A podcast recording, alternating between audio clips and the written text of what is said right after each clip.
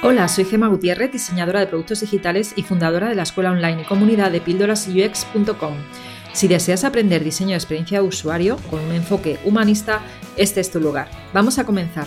Hola, hoy estamos con Raúl Marín, un diseñador que tiene muchísimos años de experiencia, eh, casi yo creo que más que yo, más, unos 20 o por ahí por ahí tengo yo. ¿Qué tal, Raúl? ¿Cómo estás? Muy buenas, Gema. Lo primero de todo, agradecerte este ratito de invitarme aquí para que pueda llegar a más gente, sobre todo a nivel de que pueda ayudar a que, sobre todo los chicos que se están formando ahora en este sector tan cambiante y voluble, pues les, les pueda iluminar algo, dar un poco de perspectiva con, con, mi visión acerca del tema de que vamos a hablar, que me parece súper, súper interesante. ¿no? Pues sí, porque hoy vamos a hablar precisamente pues, de si los diseñadores y diseñadoras deberían de aprender a programar o aprender al menos a saber algo de código, y es un tema que yo no, he tratado en el podcast hasta ahora, eh, pero antes de entrar en este tema, eh, decir que he contactado con Raúl porque mis estudiantes de Tribux me pidieron que por favor contactara contigo. Y, me dijeron que es que habían estado contigo, porque tú, también eres profesor, ¿verdad, Raúl? Sí, bueno, yo llevo tanto tiempo como diseñador como profe, porque bueno, yo empecé, pues eso, yo tengo ya 44 años, no me importa decirle edad, y cuando empecé en esto, pues yo tuve un problema, y es que eh, las empresas en las que trabajaba como diseñador eh, no me permitían mucho el salir antes para poder dar clase, así que al final eh, hice un poco ahí el apaño para dedicarme al diseño de manera como un poquito más independiente y no dejar las clases, así que sí, llevo pues eso, esos 20, da un poco así cosa decirlo, pero 22 años dando clase, un poco siempre relacionado con tecnologías, ahora más desde los últimos, sobre todo, 7, 8 años en, en la capa de UX UI. Muy bien. Bueno, pues eh, ya una vez que te hemos presentado, bueno, no, te, no, no, sé si tú quieres también explicar un poquito, porque es como que mm, mm. pasas parte de tu tiempo como profesor y otra parte como diseñador. Sí, sí, por explicarlo por si alguien tiene curiosidad acerca de mi vida, básicamente el 50% de mi vida lo dedico a formar. Yo doy clase en un, en un formato bootcamp, que sé que es un poco a veces criticado por cómo están estructurados y que es de UX UI aquí en Madrid. Y también eh, la otra parte del día que me queda pues eh, un poco ayudar también, obviamente, a todos vosotros, a la comunidad también, pero dedicados sobre todo a trabajos ahora más centrados en, la, ayuda y de creación de sistemas de diseño, ¿no? En, sobre todo, pues en los últimos dos años con la pandemia, que ha habido como un poco de hype alrededor de este lado, pues ayudando sobre todo a empresas, incluso algunas bastante grandes, a, migrar de Sketch a Figma o a eh, empezar a implementar quizás también eh, tema de cultura de design ops y de todo lo que tiene que ver con con flujos y cómo hacer mejor el diseño dentro de grandes empresas y evitar ese gap eh, con, con desarrollo, que también es una de las cosas que es eternamente crónica ¿no? en el sector un poco. Pues sí, y ya tocando ese tema, que, que, bueno, entonces eres freelance como yo también. Eh, yo también soy... Sí, sí, sí. Bueno, yo, yo realmente, o sea, yo me considero una persona independiente, básicamente. Es decir, yo cuando trabajo para la empresa que me contrate, eh, lo hago encantado y con creo que la misma pasión, incluso más que a lo mejor muchos de sus empleados, pero sí que es verdad que soy un poco, suena feo así, pero alma libre y mm, es mucho más divertido, creo, moverse en proyectos cada cierto tiempo, ¿no? Un poco también por a nivel libertad mental y, también salud mental, ¿no? De, estar en equipos muy concentrados y un poco tóxicos, ¿no? Que a veces ocurre en empresas así en las que están más tiempo sí. ¿no? Hemos hablado un poquillo de ese tema antes de empezar a grabar el podcast, pero luego he dicho, bueno, eso da para otro episodio, ¿no? Eh, hemos tocado un poquito el tema de los egos. Bueno, pues venga, vamos a empezar con la primera pregunta y es que precisamente yo siempre empiezo eh, pues presentando a las, a las, diseñadoras y diseñadores que vienen al podcast y os pido pues que también un poco como sois referencia ¿no? dentro de mi comunidad, pues que expliques cómo comenzaste en UX y así también aprovecho y cotilleo un poco tu vida por saber si comenzaste igual que yo. Te cuento, mira, por, por, un poco mis estudios, porque yo estudié, por si a alguien le sirve, periodismo, eh, en los principios años eh, finales del siglo pasado, que son antiguos, y principios de este, pues tuve la suerte de entrar en la, en la primera, en la transformación un poco de los medios de comunicación de analógicos a digitales. ¿no? En aquel momento, obviamente, no existía el término UX ni le quedaban bastantes años para que se considerara una profesión, ¿no? Como ahora es de UX designer o product designer, pero sí que es verdad que en aquel momento pues tuve la suerte de poder dedicarme a temas de arquitectura de la información, que entonces sí que empezaban a ser un poco los primeros momentos de, la disciplina, usabilidad, éramos los de usabilidad, o sea, que no teníamos nombre concreto, sino que éramos un poco personas un poco raras, un poco, yo digo a veces que la palabra es una fea, pero éramos un poco parias comparado con el concepto de diseñador, director de arte, que era lo que entonces, sobre todo por influencia de la, la publicidad, se daba más. Entonces, yo empecé ahí, Luego tuve, eh, empezaron los tiempos, yo creo que de gran explosión de lo que eran todo este rollo de los microsites y de, la, y de lo que es el mundo de la web eh, eh, más marketingiana, más publicitaria y pasé pues a algunas empresas que creo que también eran referencias en aquel momento, como W y demás, que tuvieron bastante influencia en, lo que es el comienzo de, todo aquello que también acabó desembocando en el uso de herramientas fatídicas como a lo mejor Macromedia o Adobe Flash, que ahí hemos estado todos en esa pelea. Y pues ahí fue un poco mi primer contacto con todo lo que era lo multimedia, que era como se llamaba entonces, y que poco a poco fue evolucionando, aparecieron los móviles, eh, bueno, crisis, crisis del sector, otra tal, y de repente, pues como, ¿no? Yo diría, no sé si tengo una fecha para decir cuándo se empezó a mover un poco más el sector de UX en España. Yo tengo detectado, por si alguien le sirve algo, que más o menos los primeros cursos de UX en España empezaron en 2013, 2014, sí que es verdad que ya empezaba, por aquella época ya veníamos de tener algún festival ya eh, ¿no? Los famosos festivales de UX para, para, poder hablar de nuestras cosas, pero es verdad que que un poco ese fue un camino, yo diría que natural, ¿no? Porque yo daba formación, entonces eh, un profesor, creo que, que se llame profesor, tiene que estar reciclando constantemente sus herramientas, con lo cual al final pues eres de los que primero se da cuenta de posiblemente para dónde van las cosas y de manera como muy natural me vi metido en, en que de repente teníamos un nombre que ya no era solo arquitectura o diseñador de interacción, sino que tenía un nombre anglosajón, que era UX Designer o UI Designer o unicornio o lo que sea que le llamen ahora, y desde entonces, pues un poco, creo que por experiencia y por mm, también a veces a los profes se los considera como referentes, pues eh, he podido trabajar con un montón de empresas que, que creo que a estas alturas pues, me han dado un poco esa visión de, de, haber trabajado en proyectos buenos, malos, grandes, pequeños, y que son un poco lo que soy ahora, básicamente, ¿no? Mm, alguien que puede ayudar un poco a que la gente que empieza mm, lo haga de una manera un poco con menos fricción y ayudar, creo que a las empresas con todo lo que he aprendido estos años, que algo será, digo yo, no sé, aunque sea poco, la edad siempre es una, un plus. Es un plus, es un plus. ¿Y, cuándo aprendiste a programar? Bueno, programar, cuidado, porque si hay por aquí, no sé si tú tienes en el canal, en el, en el podcast, eh, programadores, seguro que hay alguno por ahí, o novios de, o novias de, de, de programadores, seguro que si oyen el podcast dirán, cuidado que ha dicho programar y lo que hacéis vosotros no es programar, bueno, ese tipo de cosas de matices, ¿no?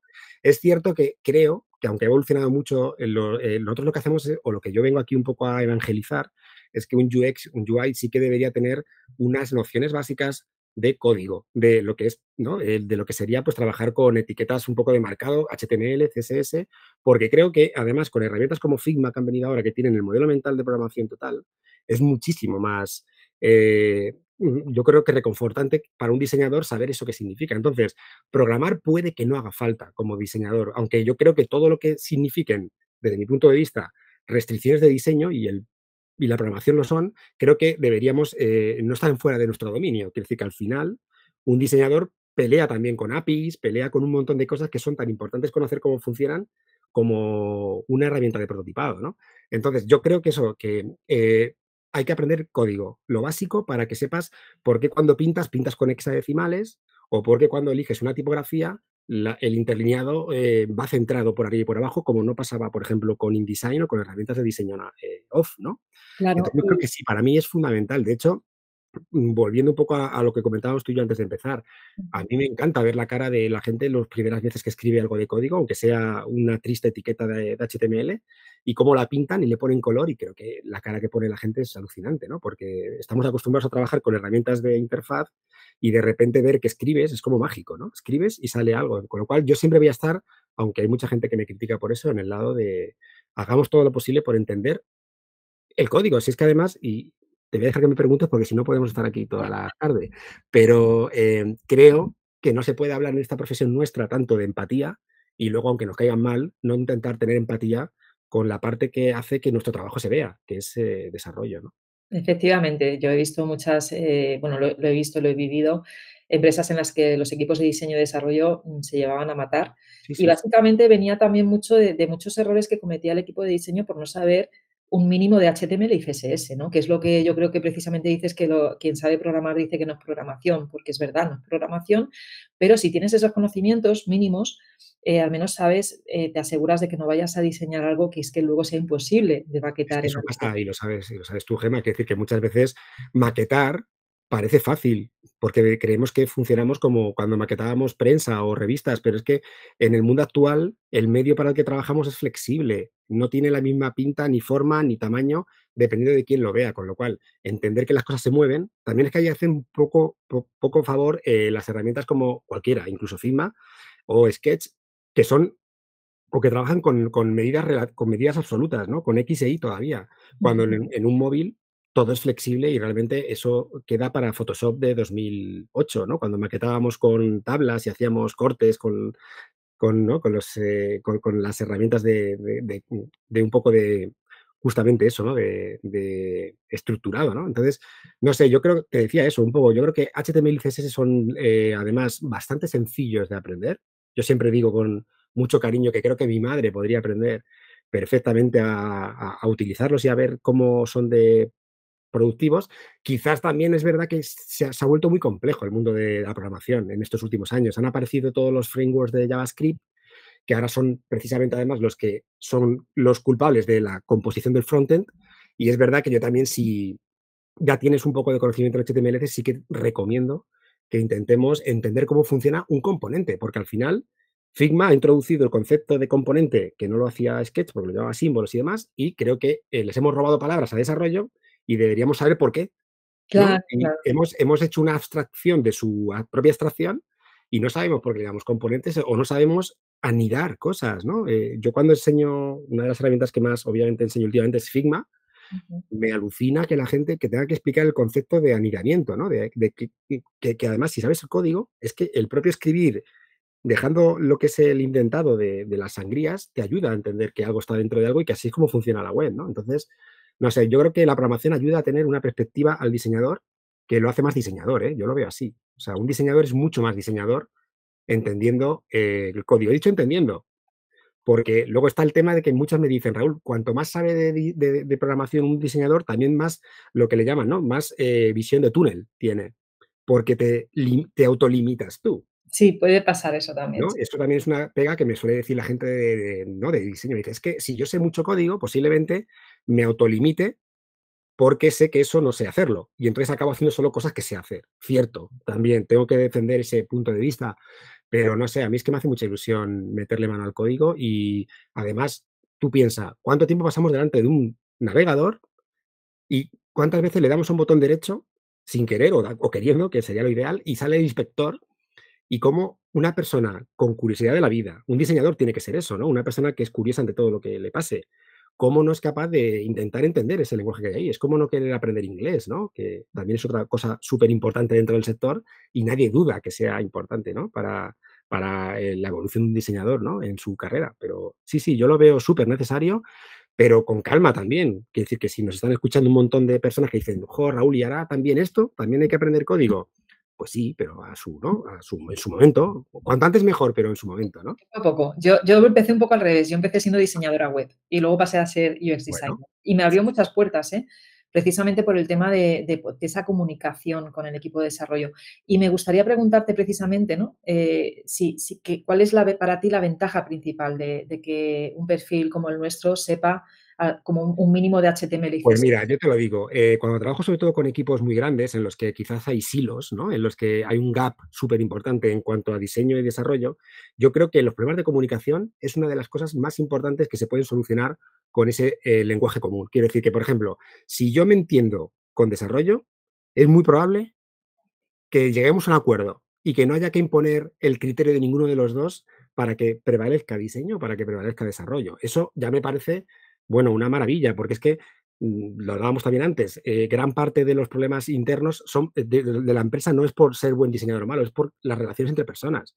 Entonces creo que si conseguimos al otro lado entender, hablar, como hoy en una entrevista que tenía con un proyecto grande me decían, Raúl, es que yo me di cuenta que no hablamos el mismo lenguaje. Pues claro, si no hablamos el mismo lenguaje, surgen las malas formas, lo- los insultos, las no querer acudir a reuniones y al final eso repercute en el desarrollo final. Así que yo creo que las ventajas de esas, de ese tipo, aparte de que creo que a nadie, no sé, creo que es súper fantástico, ¿no? Conocer también lo que trabaja.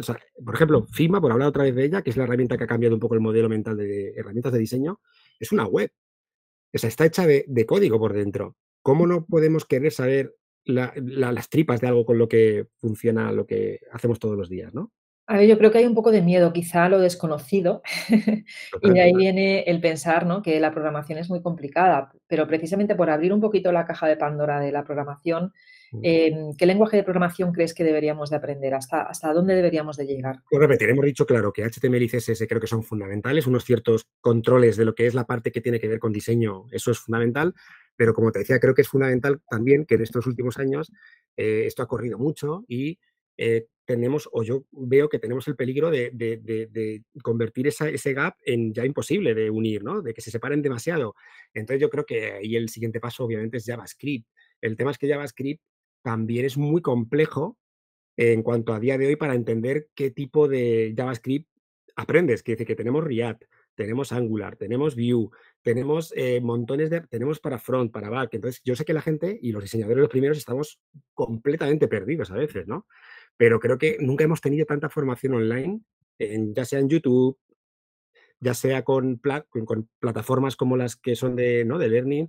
Y yo creo que, mm, voy a repetir, si es que tampoco creo que haga falta programar, simplemente empatizar con para qué sirve un componente, cómo está hecho por dentro, cómo, cómo eso nos repercute también a los diseñadores, cómo, cómo hacemos que el mismo diseño en desarrollo no cambie, porque esa es otra gran, otro gran mm, tema, otro melón sin, sin cerrar, ¿no? Que es ¿Qué ocurre cuando pasamos un ¿no? una parte de, nuestro diseño para que lo desarrollen y en desarrollo se lo cargan?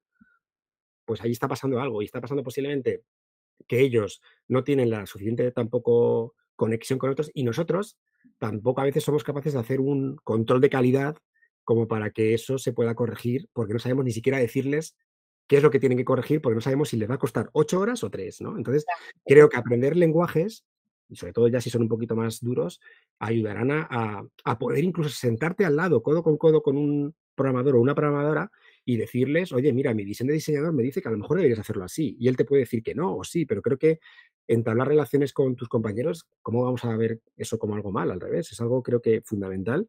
Y creo que los lenguajes que habría que aprender serían esos. Pero es verdad que ahora ha aparecido, y si quieres hablo de ese tema también que puede ser interesante, el no code, ¿no? Todo el movimiento ultra también súper eh, efervescente. De, mm, aquí, además, en España hay bastantes ya comunidades que lo están haciendo muy bien, dándole voz pues, a herramientas como Webflow, eh, como Babel, como, bueno, un montón de herramientas que, bueno, WordPress era también una herramienta, aunque mole menos ahora, de no code. Y creo que también es una manera, yo creo que una entrada suave a, que, a que pueden hacer cosas, ¿no? Con, con, con, un poquito de esfuerzo en código. De hecho, eh, yo en mis formaciones un poco más largas enseño a utilizar, a que la gente pueda tener autosuficiencia de diseño. No quiero que desaparezcan ¿eh? los desarrolladores. De hecho, hay una cosa que me encanta ¿no? de, mi, de, mi, formato ahora de formación y es que hacemos una colaboración con, el, con el, otro curso de Full Stack de desarrollo eh, en una semana como una especie de colaboración real y me encanta cuando, mm, cuando salen las cosas mal, ¿no? en el sentido de ahí pasa igual. ¿Y por qué ha pasado mal?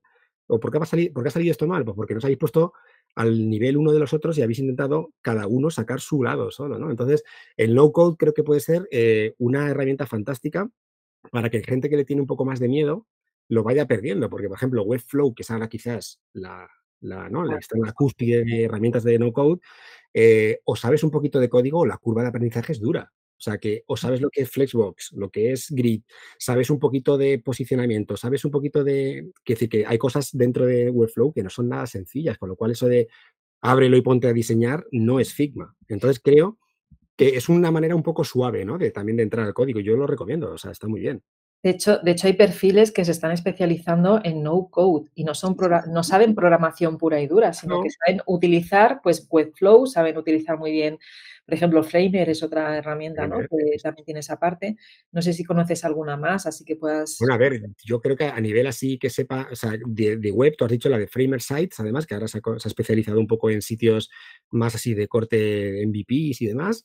Eh, está Babel, que es Babel con v, que también es otra de las herramientas, yo creo que de corte así web más importantes. Eh, Webflow, hay varias, ¿no? Eh, también, también solo enfocado eso, más enfocado a web, pero también están algunas enfocadas a, a, apps, ¿no? Como Bravo y demás. O sea, hay un montón. Es que, de hecho, ya no es tan importante solo la herramienta, sino todas las integraciones alrededor que permiten, ¿no? De poder enganchar con Zapier a hacer cosas muy complejas, ¿no? Con Airtable y con herramientas. O sea, se ha generado un ecosistema brutal alrededor del no saber código, que también es verdad. Eh, tiene también su, su encaje en el mercado determinado. No sé, no todo el mundo le vale eso. De hecho, no es quitarle trabajo a los programadores, pero sí que es verdad que está muy eh, marcado para un tipo de proyecto, ¿no? Quizás de corte pequeño, de iniciación, no tan de...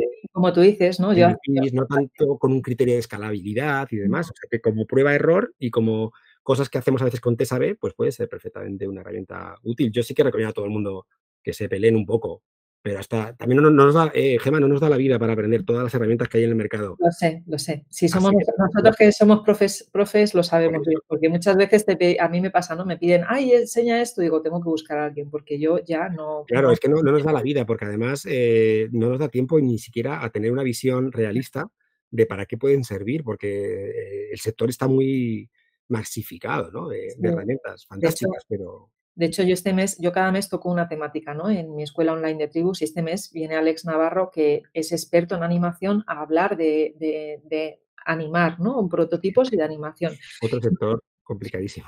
Efectivamente, y él eh, controla muchísimo After Effects y Premiere y todos estos. Y claro, luego pasa a programas como Figma o a programas como Framer y tal, y no tiene ningún problema. ¿No? En, hacer muchísimas cosas.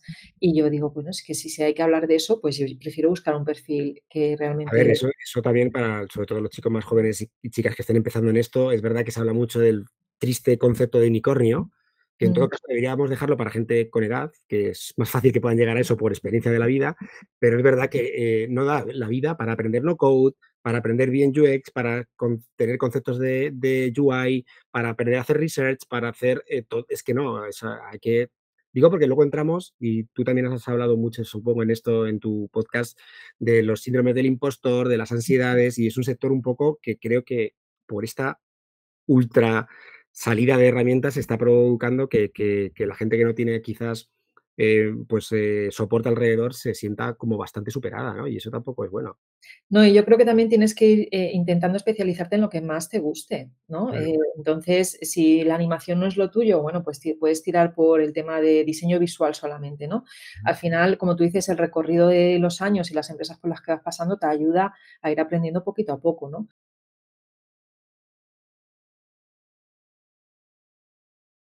Y aquí termina esta primera parte de Aprende Código con Raúl Marín.